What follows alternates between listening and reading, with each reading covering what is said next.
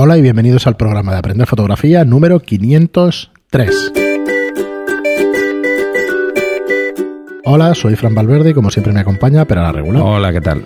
Muy buenas. Eh, parece, no sé a ti, pero parece que estos 500 programas nos han revitalizado de alguna manera, o no sé, ¿no? Hombre, sí, porque... Por lo menos nos han con- conectado un poco más. Sí, nos han reconectado.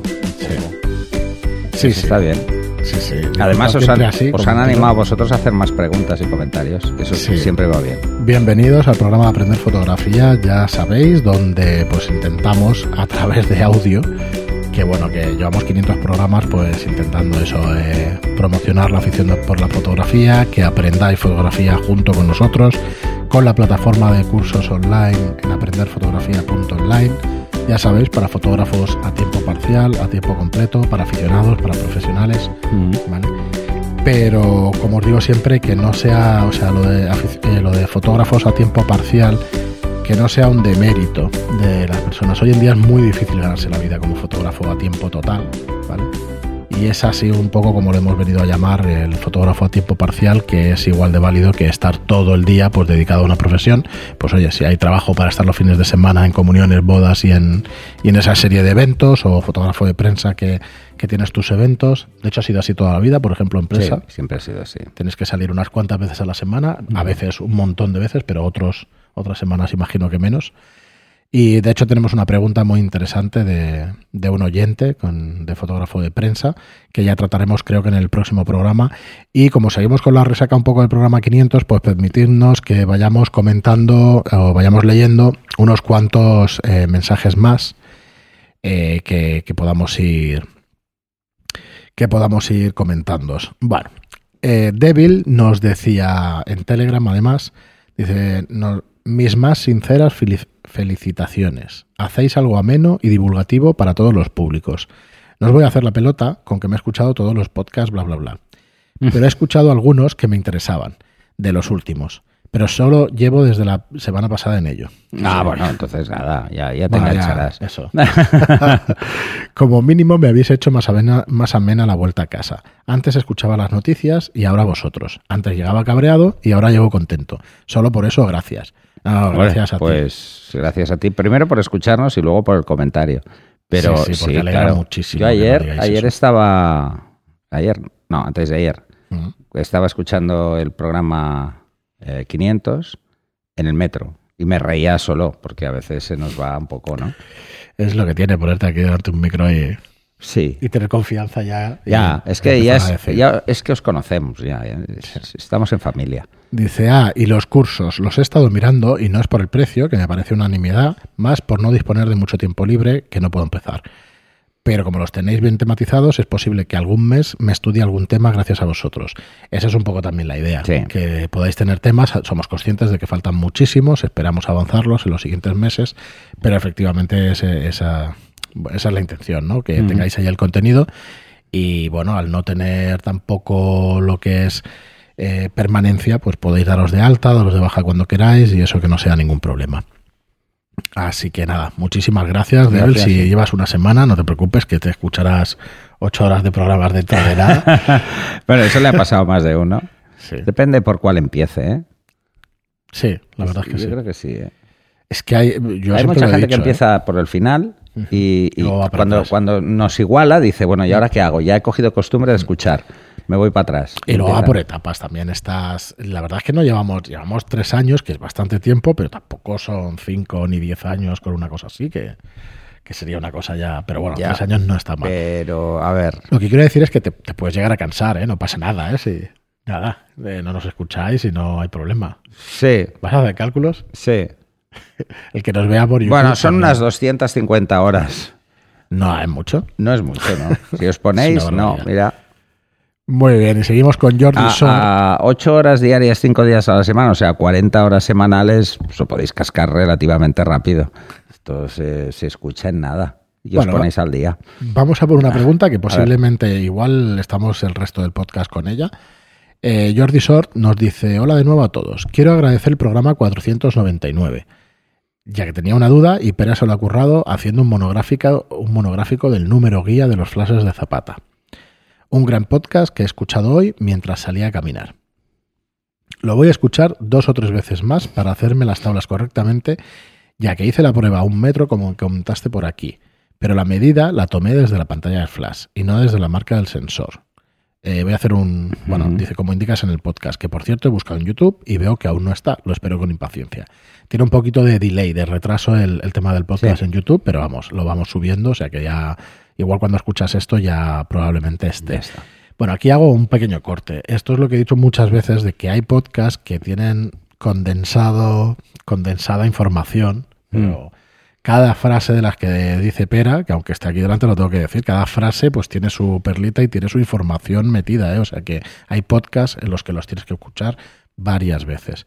Pero la verdad es que tú lo tienes clarísimo y cuando estás aprendiendo o cuando no lo tienes tan claro hay que madurar las cosas o hay que digerirlas, ¿no? Como, como lo digo yo también muchas veces. Así que sí, es normal que se escuchen dos o tres veces los podcasts. O sea que son 250 horas por tres 750 horas de escuchas. y esto es hay algunos que no, hay algunos que si los escuchas más de una vez igual te vuelves loco. ¿eh?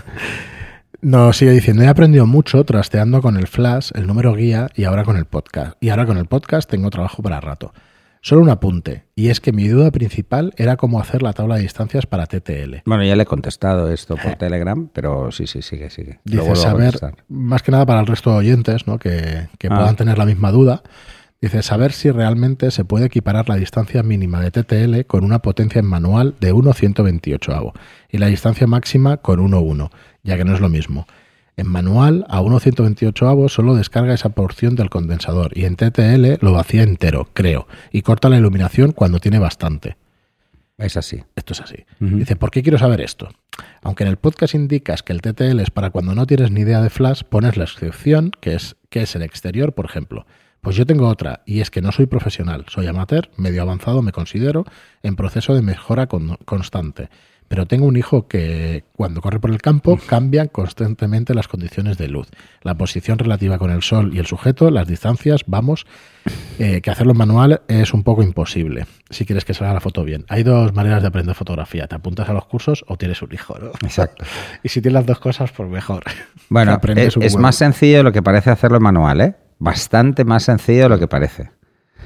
Eh, porque realmente cada paso que tú mueves, si tú estás jugando con el diafragma, eh, puedes jugar con la distancia y tener unos márgenes tremendos. Simplemente tienes que ser ágil a la hora de mover el diafragma. Eso es costumbre. Para, sí, y tener claro cuánto supone cada tercio que subes o cada tercio que bajas en cuanto a distancia o cada paso que subes o cada paso que bajas. Eh, al final, cuando le coges la práctica, a, la fotografía en general, tú lo estás haciendo de todas formas cuando no usas flash. Porque si no... A ver, ¿cuál, ¿cuál es la historia de esto de TTL o... O sea, ETTL, ojo, ¿eh? No confundamos, ¿eh? Hay una diferencia, ¿eh? Y bastante importante entre lo que es el TTL y el ETTL. Para simplificar, el TTL solo hace una medición a través del objetivo y punto hace una medición de cuánta luz hay e intenta compensarla con flash, pero no lo puede saber a ciencia cierta porque no sabe cómo brillan los objetos, ni sabe a qué distancia están. El ETTL, por el contrario, lo que hace es eh, obtiene la distancia que le da el objetivo a lo que estoy enfocando, o sea, sabe que está a dos metros o que está a tres metros, toma ese valor, sabe que esa distancia en cuanto a cantidad de luz no la debe sobrepasar lanza un predestello a un 32 de potencia y establece el destello a la diferencia en tiempo. Es tiempo, es duración del, destello. ¿Por qué no se puede hacer una tabla directamente y que sea exacta?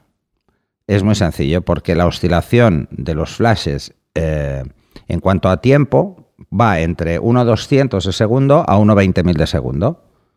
Y es mucho es mucha diferencia. Entonces hay flashes que pueden llegar a 1.20.000 y hay flashes que llegan a 1.8.000 y por el lado bajo pues pueden llegar a 1.200 o a 1.60. Pero esto el fabricante no te dice el tiempo, nunca te dice el tiempo, te dice el número guía, es la única información que tienes. Entonces, ¿es equiparable poner un 128 avo como mínima potencia? Sí, hay flashes que llegan a un 256 en fracciones. Eh, bueno, pues sí, es, es equivalente Sí, te puede decir pues a qué distancia va a llegar en este, eh, con esa potencia, con, ese, con esa apertura del zoom, o sea, el ángulo, etcétera, ¿no?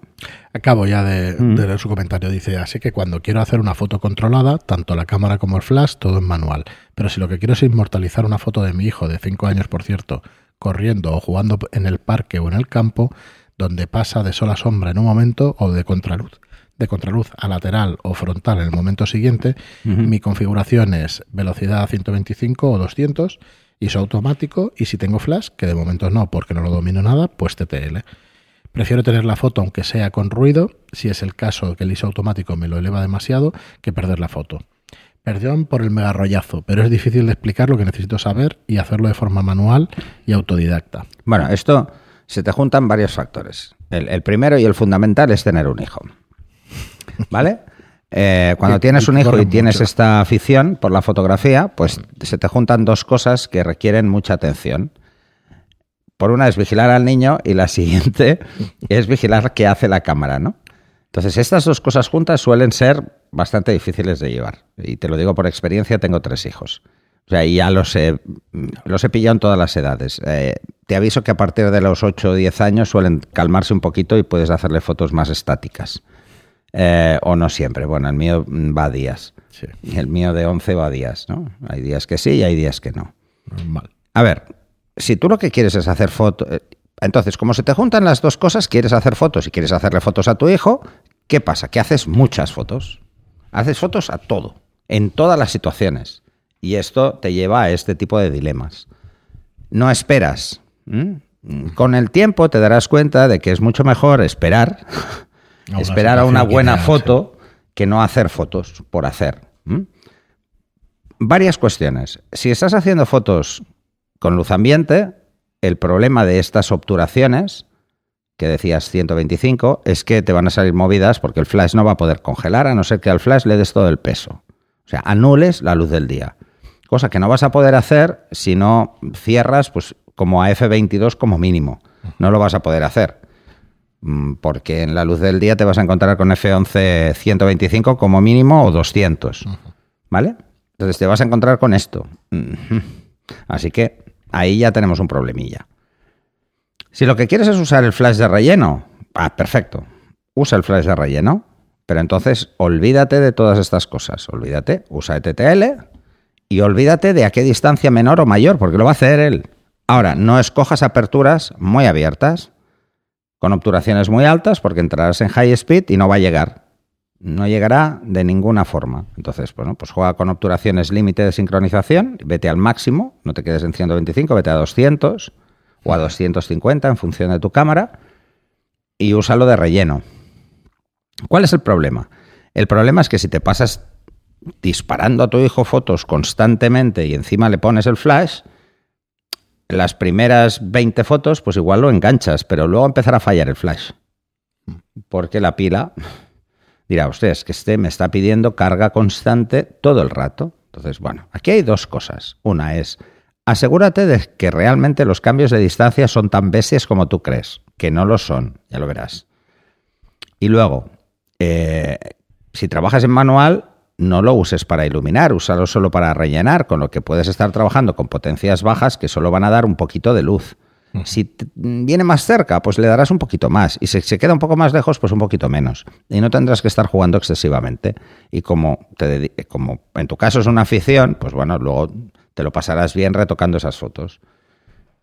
Yo no me complicaría. El saber la distancia mínima y máxima en TTL es una cosa, es una gracia que te dice Canon que sale en el display y que Nikon también lo hace, pero servir de algo no sirve. ¿Por qué?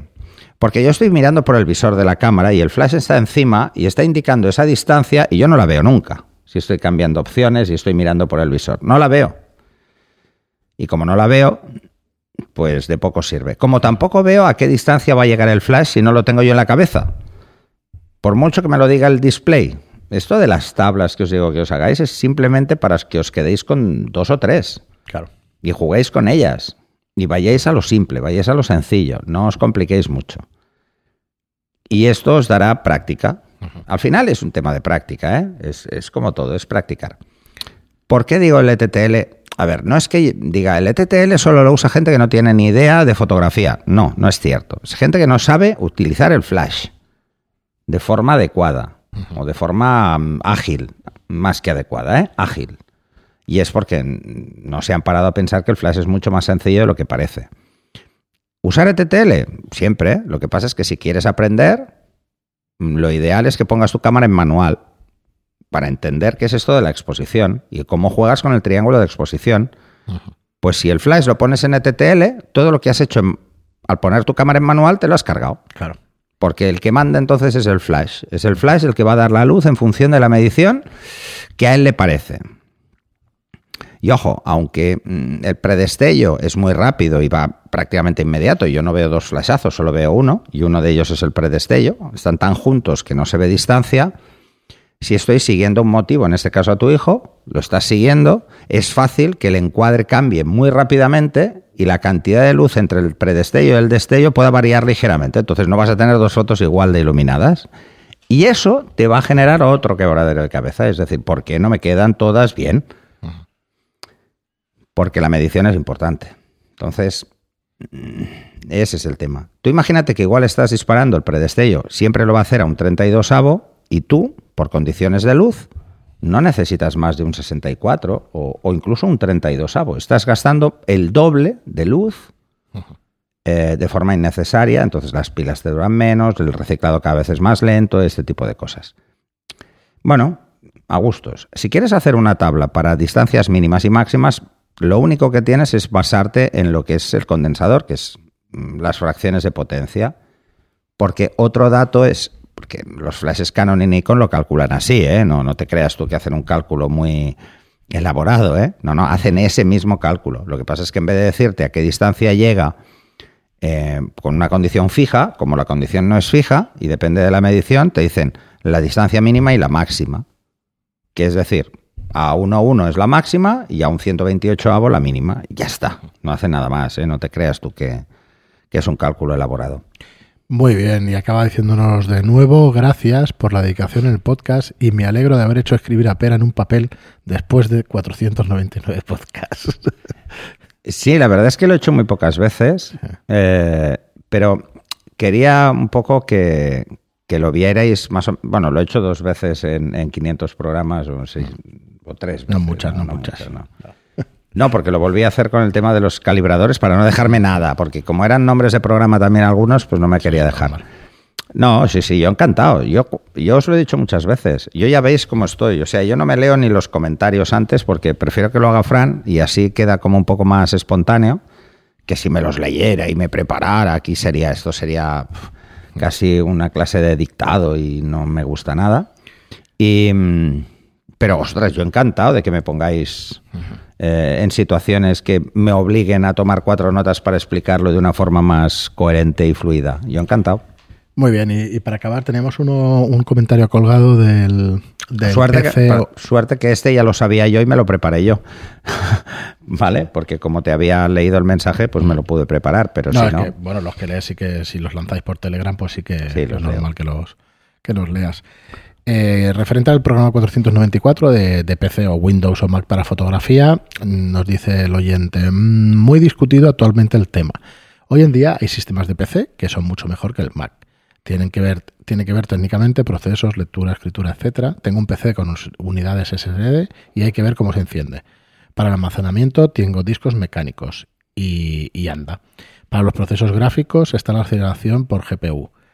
Es técnico esto en Mac, no se ha actualizado. Para un PC optimizado hay que saber técnicamente y elegir el hardware adecuado. No debería haber problema. Bueno, entiendo lo que quieres decir, no tengo muchos comentarios, no. no. Es que no, no. A ver, yo para dejar claro este tema. Eh, aquí hay dos cosas. Por, una, por un lado está eh, que podríamos entrar en discusiones técnicas de, en cuanto a rendimiento que no voy a entrar. No, voy a entrar. y otra es, de este podcast, no, no, y no lo va a ser porque es un podcast de fotografía, no es un podcast de informática. De hecho, no lo haría nunca un podcast de informática. Y mira que he estado muchos años vinculado. Pero lo que tengo muy claro es que es con lo que yo me siento más cómodo, que es con lo que os digo a vosotros. No, os digo nada más. yo me siento más cómodo en Mac por mi flujo de trabajo y porque yo utilizo el Mac solo para fotografía. Es que no lo uso para nada más. O sea, eh, los correos hoy en día, los emails, los suelo escribir con el, con el móvil. Alguno Sí, también vale. lo escribo desde el Mac, pero normalmente por ahí. Spotify lo escucho en el móvil, también Vale, en el por- Mac. Por comentar alguna cosa, deciros más. que yo uso un portátil Mac y luego en el estudio tenemos dos PCs, dos Macs y en casa tengo un PC, un PC, un Windows, perdón. Así que no tengo ninguna manía especial ni a Windows, ni a Mac, ni a Android, ni En- a en mi casa ni a Nikon ni a Canon. fíjate, Dos sí que portátiles raro. PC, que yo no uso evidentemente, que son los de mis padres. Eh, mi hija mayor tiene un, un MacBook. A esta no le pases un Windows porque se vuelve loca. También es de artes gráficas. O sea que, que no, no, no, no se ve con un PC. No. Mira. Bueno, y ella va con el iPhone a todas partes. Bueno, mis hijas son de iPhone. Aquí el único que es de. Android soy yo. Es costumbre todo. Sí. Muy bien, pero pues nada más, hemos llegado a otro episodio, al final de otro episodio. Creo que en, en un par más nos ponemos al día con vuestros comentarios del 500 y con alguno más que hay. Así que nada, como os decimos siempre, muchísimas gracias a todos por vuestros comentarios y me gustan en iBox y por vuestras reseñas de 5 estrellas en iTunes. Muchas gracias y hasta el próximo programa. Hasta el siguiente.